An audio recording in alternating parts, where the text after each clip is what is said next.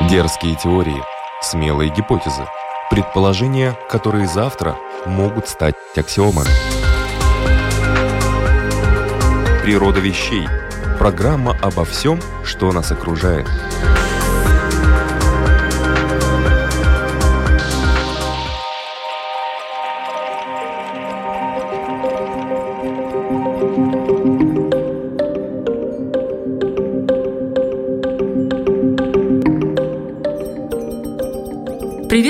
Вас, любители узнавать новое об уже известном. Программа «Природа вещей». У микрофона Людмила Вавинска.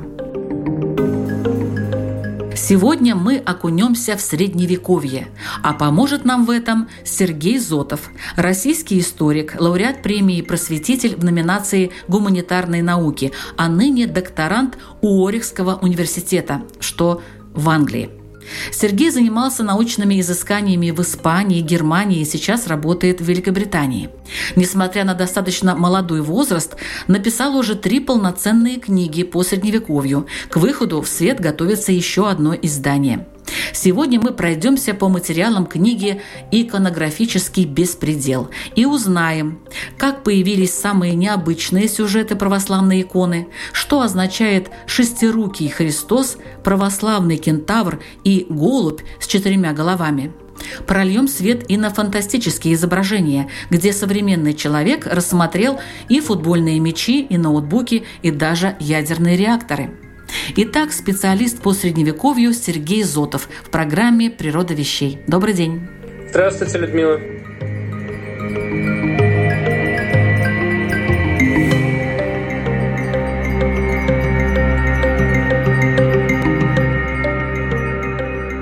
Что такое необычная иконография и почему ее так нужно изучать? Иконография – это наука о любом изображении. Поэтому, когда мы работаем, я вот работаю с средневековыми изображениями, мы находим огромное количество сюжетов. В общем-то, иконография — это как раз наука, которая об этих сюжетах и повествует. Но на самом деле то, что обычно нами считывается как ну, какое-то достаточно интересное, стандартизированное изображение. Это только маленький-маленький процент того, что в иконографическом поле иконы есть на самом деле. То есть там есть удивительные сюжеты, вы только что перечисляли часть из них. Шестирукий бог, например, или тот же самый Святой Христофор с собачьим ликом и так далее, и так далее. То есть таких сюжетов не счесть. Я думаю, что для условной аудитории, которая имела дело с православной культурой, ее удивляет в первую очередь то, что она привыкла воспринимать икону как нечто очень возвышенное, находящееся над уровнем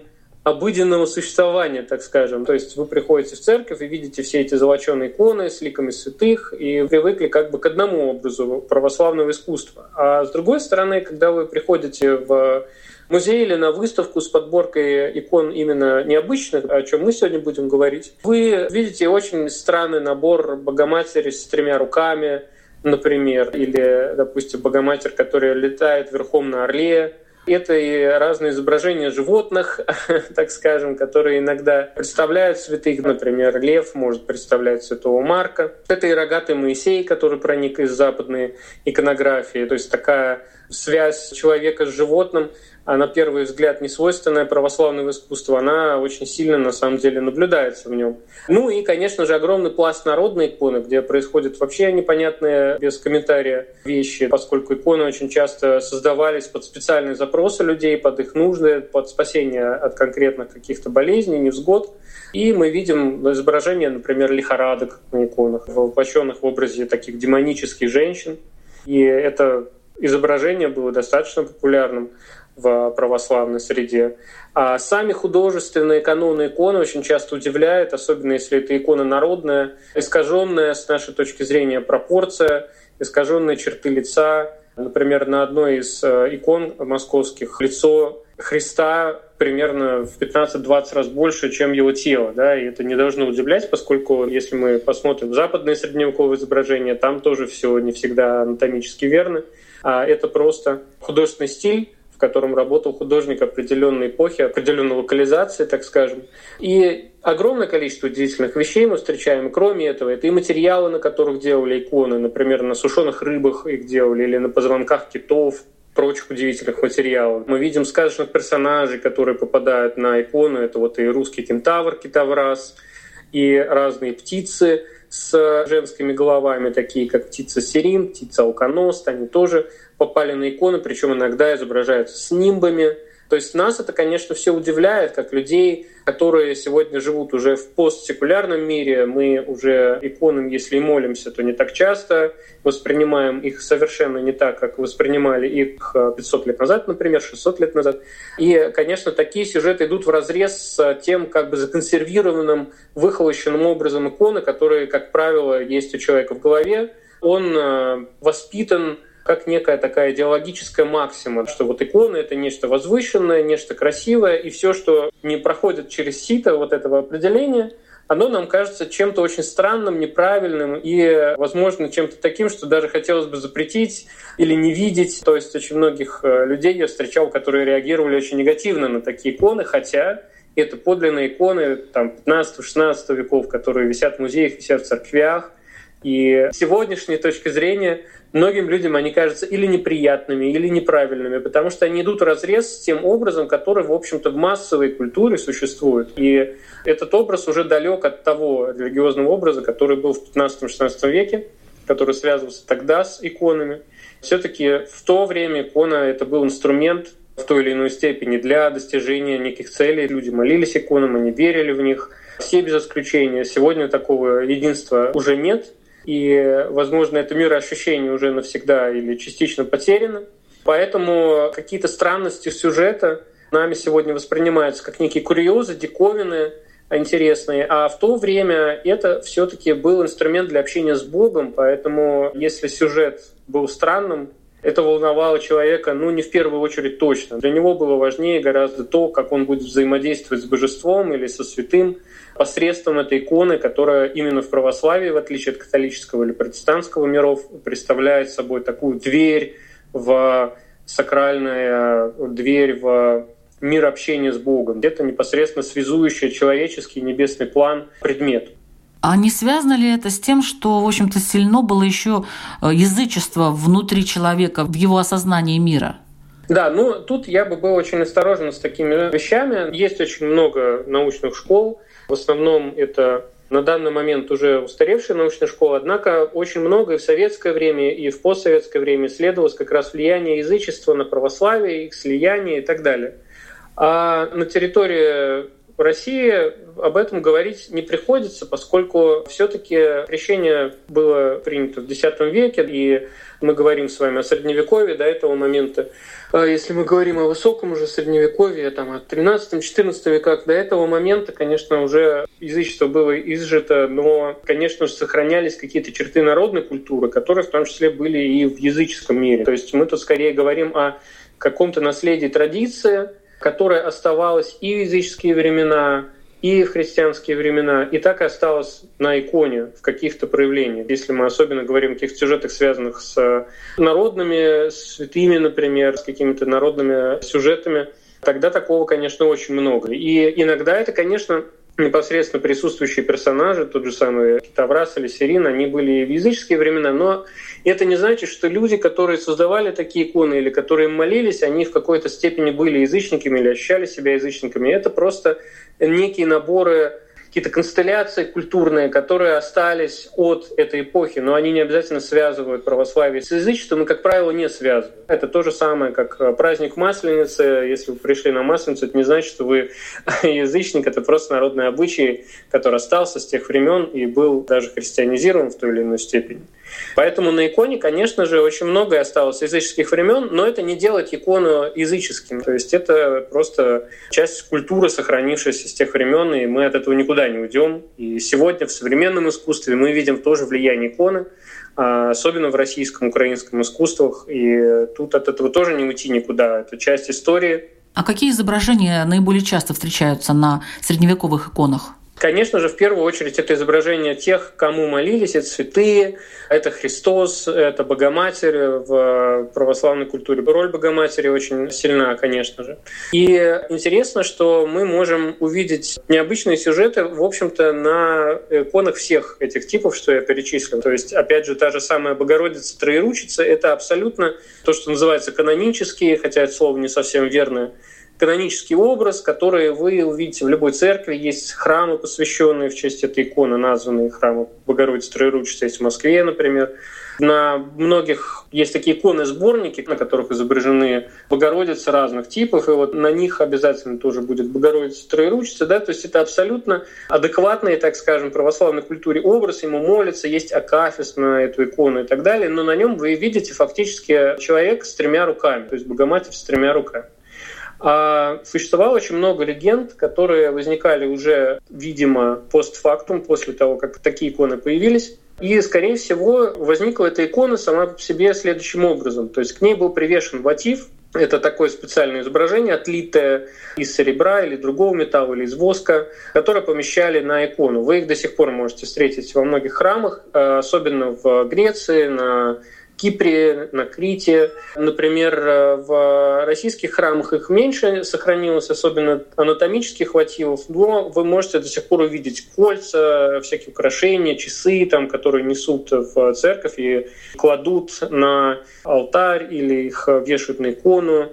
В Москве тоже сохранилось очень много таких храмов с такими иконами. И такой мотив, рука, он был воспринят иконописцами, которые делали копию с одной очень уважаемой, очень старинной иконы, как непосредственно продолжение руки самой Богородицы. И так, видимо, и появилась такая странная икона, потом начали возникать легенды, что некий иконописец, ему явилось некое видение, он нарисовал Богородицу с тремя руками, или что она сама возникла, эта третья рука, он пытался ее записать, стереть с иконы, но ему тогда явилась сама Богородица, сказал, что оставь, есть и совсем странная легенда про то, как Богородица бежала по лесу, ее преследовали разбойники, она решила переплыть реку, чтобы от них оторваться, но с младенцем переплывать реку достаточно сложно, поэтому она взмолилась к Богу, то есть к собственному младенцу Христу, чтобы он ее как-то спас, и он вот подарил ей третью руку, такой народный вариант этой легенды. И в итоге Богородица переплыла двумя руками, держа третьей рукой Христа. То есть э, есть неисчислимое количество легенд, описывающих эту икону. Но самое интересное, что у нас, в общем-то, традиция этих икон есть до сих пор. То есть их делают, пишут до сих пор. И это абсолютно легитимная, так скажем, икона, в отличие от многих других, о которых мы можем сегодня говорить, поскольку многие другие и запрещали, и уничтожали. Не всегда история с ними обходилась прекрасно. Природа вещей от малых до самых больших, от известных до самых загадочных, от простых до самых сложных. В подкасте и на Латвийском радио 4. Вообще вот эта история рук в иконах э, как-то развивается, и вот есть же шестирукий Христос, например. Тут какая легенда этому предшествовала? Шестирукий Христос — это продукт других икон, на которых Бог изображен, Троица изображена как мужчина с тремя лицами или головами. Это достаточно старинная традиция. Мы находим изображения Троицы таким образом устроенными уже в XIV веке в Западной Европе. И все это проникает в какой-то момент в православное пространство, тоже в Сербии, и в других православных странах мы тоже находим изображение Троицы как такого царствующей особы в мехах, в дорогой одежде, с скипетром, державой, в огромной короне, но корона не на одну голову надета, а на три. То есть это такое монструозное существо.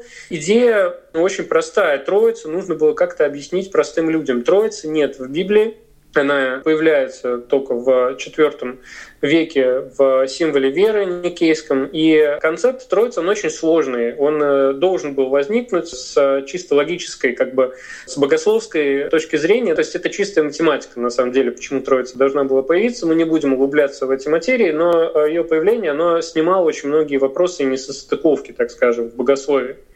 И обычным людям объяснить понятие Троицы было очень сложно — потому что только вот до них э, к IV веку дошло, что есть один Бог, что святые — это не боги и так далее. И тут вдруг им объясняют, что, оказывается, у Бога есть три ипостаси, но при этом это один Бог. Как это донести? Например, э, когда я сам э, ходил в церковь очень давно, мне священник говорил, что вот палец один, а фаланги у него три. Также и троица. Да? Вот Господь, Он один, но у него три ипостаси. А в Средневековье решили еще более простым способом изобразить, снять этот конфликт и изобразить Троицу, ну просто рисовать Бога с тремя лицами. Вроде бы Бог один, а лица у него три. И, как я уже говорил, из Запада эти изображения распространяются по Восточной Европе, они в конце концов доходят очень далеко до Востока, даже в Сибири, в Томской, например, губернии изображали, а в XVIII веке Бога с тремя лицами, да, лица Христа, поэтому мы говорим о Христе, но на самом деле это Троица, конечно, это не Бог сам, не Христос, это именно Троица. И у нас есть одно уникальное позднее средневековое изображение, которое находится на Афоне, и на нем мы видим как раз не только трехликого, но и шестирукого Бога, шестирукую Троицу, поскольку, видимо, художник счел, что ну раз три лика, то нужно каждому из них нарисовать по паре рук. Это для него было такой своеобразной рационализацией этого сюжета. И они с некой периодичностью, такие изображения, они повторялись на Балканах. Мы видим некоторые более современные изображения, похожие. Это, конечно, большая редкость, и такую картинку вы не найдете в учебнике, грубо говоря, потому что таких изображений всего, может, три или четыре в мире сохранилось. Тут нужно понимать, что, конечно, ну, за такими изображениями была охота в некоторых регионах, то есть просто пытались очистить в какой-то момент храмы от э, изображений, что называется, неподобающих. Это отдельная, конечно, большая тема, кто, как и когда счел изображения какие-то конкретные неподобающими, но произошло это относительно поздно.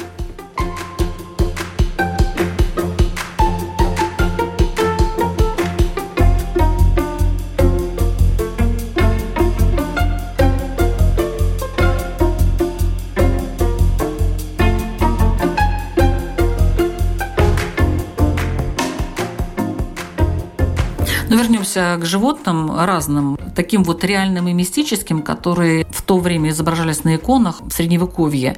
Допустим, кентавр или голубь с четырьмя головами. Кентавр, мне кажется, это отдельный очень интересный сюжет, который недооценен и, по сути, неизвестен. А вообще, в принципе, я думаю, что православная культура, восточноевропейская, российская, там, украинская и так далее, она нуждается очень часто в популяризации. Они и сами мало что знаем и уж тем более они мало знают э, люди извне.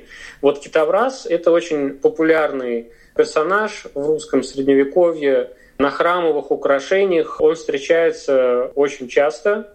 Мы видим его то на церковных воротах, то на каких-нибудь рельефах. И откуда он вообще взялся? Про него есть замечательная легенда, это апокриф, параллельный библейскому тексту, какой-то дополнительный текст, который как приквел или сиквел к современным фильмам, он как-то дополняет основной текст. Считалось, что китаврас — это вот такой вот кентавр, который был слугой царя Соломона. Царь Соломон, как известно, занимался всяческой магией, и китаврас был э, невероятно сильным существом, он отличался не человеческой мудростью. И Соломон как раз строил храм, тот самый в Иерусалиме. И ему нужен был китаврас как советник. И он послал этого китовраса отобрать у волшебной птицы специальный инструмент, которым можно было тесать камни для святая святых Иерусалимского храма, поскольку Господь сказал Соломону, что нельзя использовать железо для этой цели. Этот китоврас отобрал коготь у птицы, сделали храм, все было хорошо, и потом он сбежал от Соломона и э, занял его престол. Ну, там разные есть варианты этой истории. Но так или иначе, во Владимире, в Великом Новгороде, там, где находятся одни из самых старинных православных храмов э, на территории России, мы можем увидеть сцены на вот этих золоченных воротах прекрасных, как Китаврас держит в руках царя Соломона, как он его кидает, то есть он был огромным таким мощным существом. Или как он э, бегает с каким-то зайцем в руках, что показывает нам, что он был охотником и так далее. То есть он сопоставлялся с образом античного кентавра, который был известен на Руси, в принципе, любили античную культуру до той или иной степени.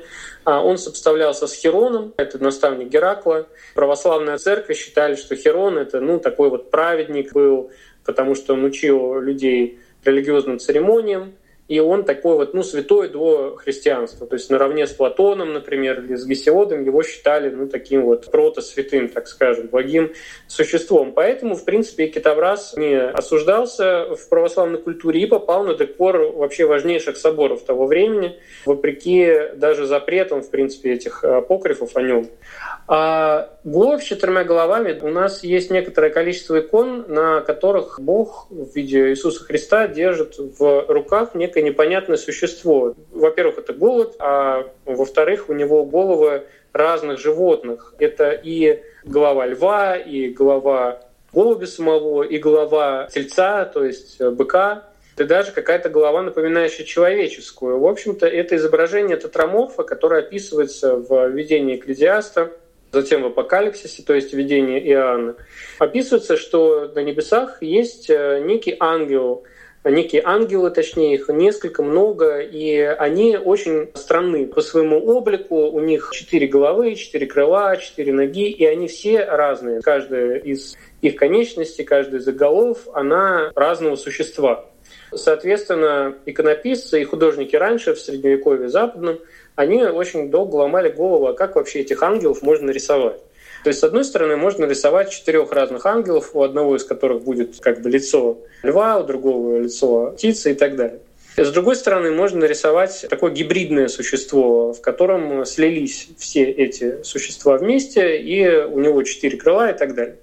А с третьей стороны, можно изобразить это ну, как-то более, э, что ли, реалистично. Можно попробовать уйти от этой звериной образности, и некоторые художники пытались э, встроить какие-то детали э, намекающие на звериный облик этого ангела, ему, допустим, в прическу или в одежду, показать какие-то свисающие детали допустим, как шкуры какие-то от всего одежды и так далее. Или в прическу строить, как будто бы это некие вихры, такие вот лица этих самых львов, орлов и так далее. Но вот в православной иконе мы встречаем не так много вариантов изображения этих тетраморфов, как они в Библии называются. И как раз самое популярное из них — это изображение такой птички с четырьмя головами. Выглядит очень необычно, и в западной иконографии мы такого не встречаем. Однако тут нужно понимать, что в основном такое изображение странное это не какая-то фронда со стороны иконописца, да, это просто попытка изобразить неизобразимое.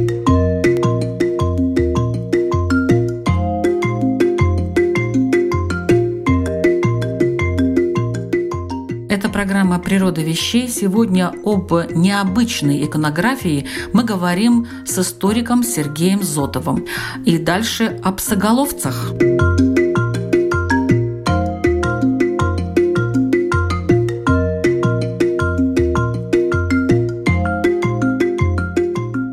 история о песеглавом народе, кинокефалах, как их называли в Средневековье, они пришли соответственно, из всяких греческих и так далее трактатов, о которых рассказывалось, в принципе, о неких чудесных народах. Ну, знаете, всякие народы, у которых большая нога, и они закрываются от солнца, или огромные уши, или у них нет ртов, ну и так далее. То есть все это было очень популярным. Римские, греческие историки писали про такие народы, и люди э, в античности считали, что они, правда, где-то существуют. Возможно, в Индии или где-то еще в далеких странах. Ну, в общем-то, везде, кроме Греции или Рима, такие существа не могут жить. И люди в это верили. А со временем эти рассказы становятся очень популярными и на Западе тоже они проникают, опять же, в апокрифы, то есть вот в эти неканонические, так скажем, писания. Есть э, такое вот писание египетского происхождения, которое называется «Деяния апостолов Андрея и Варфоломея в городе Парфян», то есть где-то в Иране, условно говоря. И эти апостолы, как и все апостолы после смерти Христа и его воскресения, они пошли в различные страны проповедовать Слово Божье. И вот конкретно этим мне повезло попасть в страну Парфян – где их встретил как раз огромный свирепый каннибал с головой зверя огромного роста, раз 5-6 больше человеческого.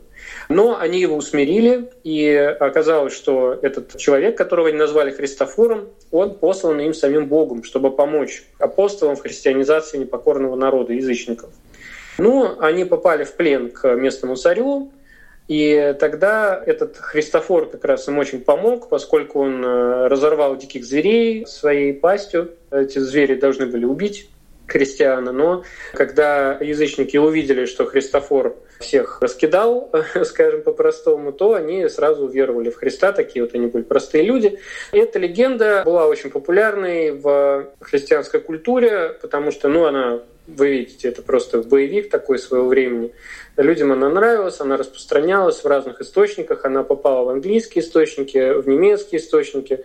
И вот в XII веке в Германии мы видим, что это привело даже к созданию изображения Святого Христофора с ликом какого-то животного типа льва, то есть такого очень агрессивного, с какими-то такими очень бурными кустами волос, но не приживаются этот тип изображения. Были другие легенды про Христофора в западном мире. Видимо, они возобладали. А вот в православном мире, видим повсеместно и в Армении, и в Грузии, и в Сирии, и в Египте, а позднее на тех землях, что принадлежали Византии, то есть Балканы, Греция, Болгария, Румыния, мы видим в Средневековье просто огромное количество икон, фресок с этим сюжетом, рельефов различных каменных. То есть практически невозможно найти святого Христофора с ликом не звериным, особенно в Румынии. То есть мы в Румынии видим столько вариантов, как его изображали, что просто сложно даже всех животных вспомнить. Это и лошадиная голова у него может быть, овечья, даже козлиная иногда с такими длинными рогами ослиная голова и так далее. Там возникают народные легенды, опять же, как с Богородицей Троеручицы, для того, чтобы объяснить, почему, собственно, у него такая голова. Все эти истории апокрифические, они, конечно же, забываются, и массы народные, они не знают эту историю, это для ученых людей скорее. И возникает история о том, что жил был святой, очень красивый, к нему все время женщины приставали, а он пытался держать целебат, и вообще он был таким человеком Божьим, поэтому он попросил у Господа как-то его от этого избавить. И он не придумал ничего лучше, чем даровать его такую вот морду животного некрасивого, и с тех пор на него все нападки страны прекрасного пола прекратились. И в итоге мы имеем очень необычный иконографический сюжет, причем в Румынии он вообще смыкался с народным образом, был такой монстр Капкайл, у которого два лика, один человеческий, и так он заманивает доверчивых детей, а другой волчий, им он их ест. Поэтому иногда в Румынии святого Христофора изображали с такими вот двумя головами, как этого народного монстра. А с XVI века Христофор проникает с этими головами и в российскую культуру, мы видим в Москве, до сих пор можно сходить в Кремль, например, в Архангельский собор и посмотреть инситу, что называется, прямо на месте, как э, на фреске, на колонне изображен Святой Христофор времен Ивана Грозного. Можно сходить в музей иконы, тоже в Москве, там есть одна очень красивая икона с соглавцем. И если говорить о других городах, то где только нет этих христофоров и в Петербурге в музейных собраниях, и в храмах Ростова, Ярославля, Суздаля, Архангельска. В общем, на самом деле очень много городов, где они сохранились.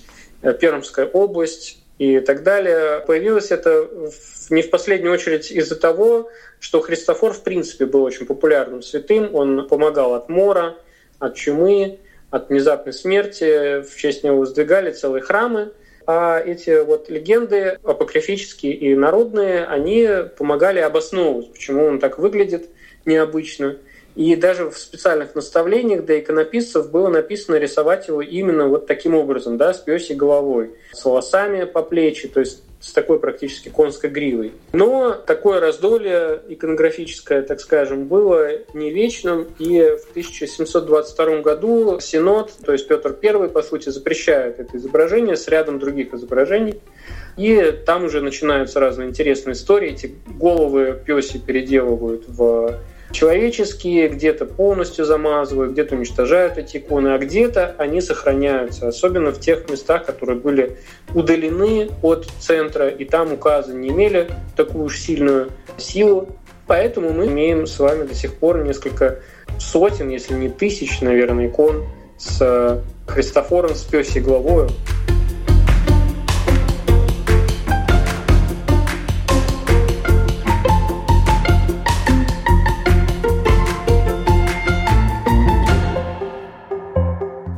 Вот привыкли к определенному виду иконы, а ведь есть же современные примеры православных икон. Вообще, соблюдается ли какой-то канон? Если да, то в чем он выражается?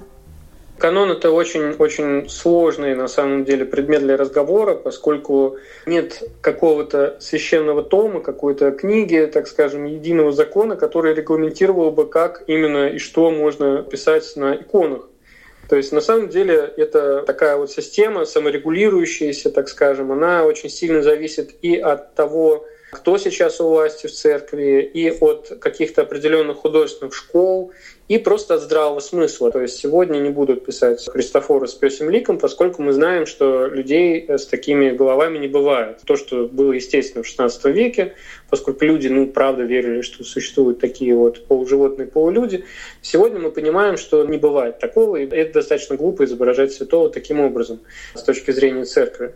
Однако, как рисовать современные разные явления? Можно ли это вообще? И почему нет, если нельзя? Это очень большая проблема, на самом деле, в православном мире, потому что если вы были в католической церкви современной, построенной в 20 веке, хоть в одной, вы наверняка видели, какое интересное богатство образов и художественных решений там применяется. То есть это может быть и изображение в стиле кубизма, это могут быть какие-то абстрактные изображения, это может быть Христос с гвоздями вбитыми, например, в дерева вместо шипов э, тернового венца и так далее, и так далее. То есть это авангардное такое вот искусство 20 века, оно полностью проникло в католическое искусство и срослось с ним. Католики не видят ничего предосудительного в том, чтобы так изображать предметы. А с другой стороны, в католическом искусстве очень часто изображаются какие-то современные события. Это и кризис беженцев, например, в Европе можно увидеть на современных католических изображениях, и теракты различные и так далее. Но что насчет православия? В православном мире есть, конечно же, изображение различных современных событий, от этого никуда не деться. И если мы посмотрим на то, как в Средневековье изображали различные классические даже сюжеты, мы увидим, что Богоматерь или святые, они, в общем-то, одеты, даже те, которые античные святые, да, они многие одеты по моде средневековой. То есть тогда, на самом деле, и города, Иерусалим и так далее изображали как какие-то современные города, и это было абсолютно нормально, показать вот эту вневременную как бы сущность христианства, что Христос, Он жив и сейчас, не только это когда-то было в античности. Но после всех трагических событий XX века православие, оно как бы немножко консервируется, фундаментализируется, в России особенно. И вот этот фундаментализм проявляется в частности в том, что принято писать иконы так же, как и раньше, без каких-то включений новых э, сюжетов, без каких-то новых реалий и абсолютно тем же самым стилем, что и был раньше. То есть никакого перехода к какому-то там, я не знаю, импрессионизму или карнуво мы не видим после войны, за редкими исключениями очень. И несмотря на то, что какие-то новые события, новые явления изображали еще и в начале 20 века. На иконах, фресках, например, можно увидеть э, кареты с раскладывающейся крышей, такие ландо на фресках начала 20 века, и, допустим, воинов э, в черкесках, как они их носили, с э, оружием каким-то современным для конца XIX века, начало XX века. А в XXI веке и в конце XX века все это становится ну, практически невозможным. Однако все-таки некоторые сюжеты, они проникают. И, например, невозможно было а, не изобразить Чернобыль, катастрофу чернобыльскую, на иконах, поэтому возникает очень много в основном украинских икон, но и российских тоже, где нарисован иногда даже сам ядерный реактор, сама, собственно, станция атомная и люди в противогазах. И это официальная одобренная церковь икона. Это не так часто такое случается. Или, например, встречаются иконы, связанные с войной, с Первой мировой, с Второй мировой. Там нарисованы бывают танки военные, и прочие, так скажем, приметы эпохи, то есть оружие какое-то и все такое прочее. Однако все-таки для современного православия в России это остается такой, в общем, темой, если не запретной, то максимально избегаемой. То есть мы не видим уж очень много каких-то деталей современных на иконах современных. А если и видим, то это какие-то веяния, проникающие из других православных стран, в основном из Греции, где вообще не стесняются изображать какие-то современные проблемы, проблемы абортов, например, в Греции любят изображать с эмбрионами на иконах, и это прорисовывается и в России, например, тоже, и так далее. Есть отдельный пласт церковного современного искусства, что не икона, но просто некие изображения, и там, конечно, эксперименты идут, и есть, например, такой прекрасный российский проект «После иконы», современные художники и иконописцы пишут не иконы, но просто очень красивые изображения, вдохновленные христианской эстетикой, и там могут быть очень необычные сюжеты. Но это уже, конечно, не то, что можно в храм повесить.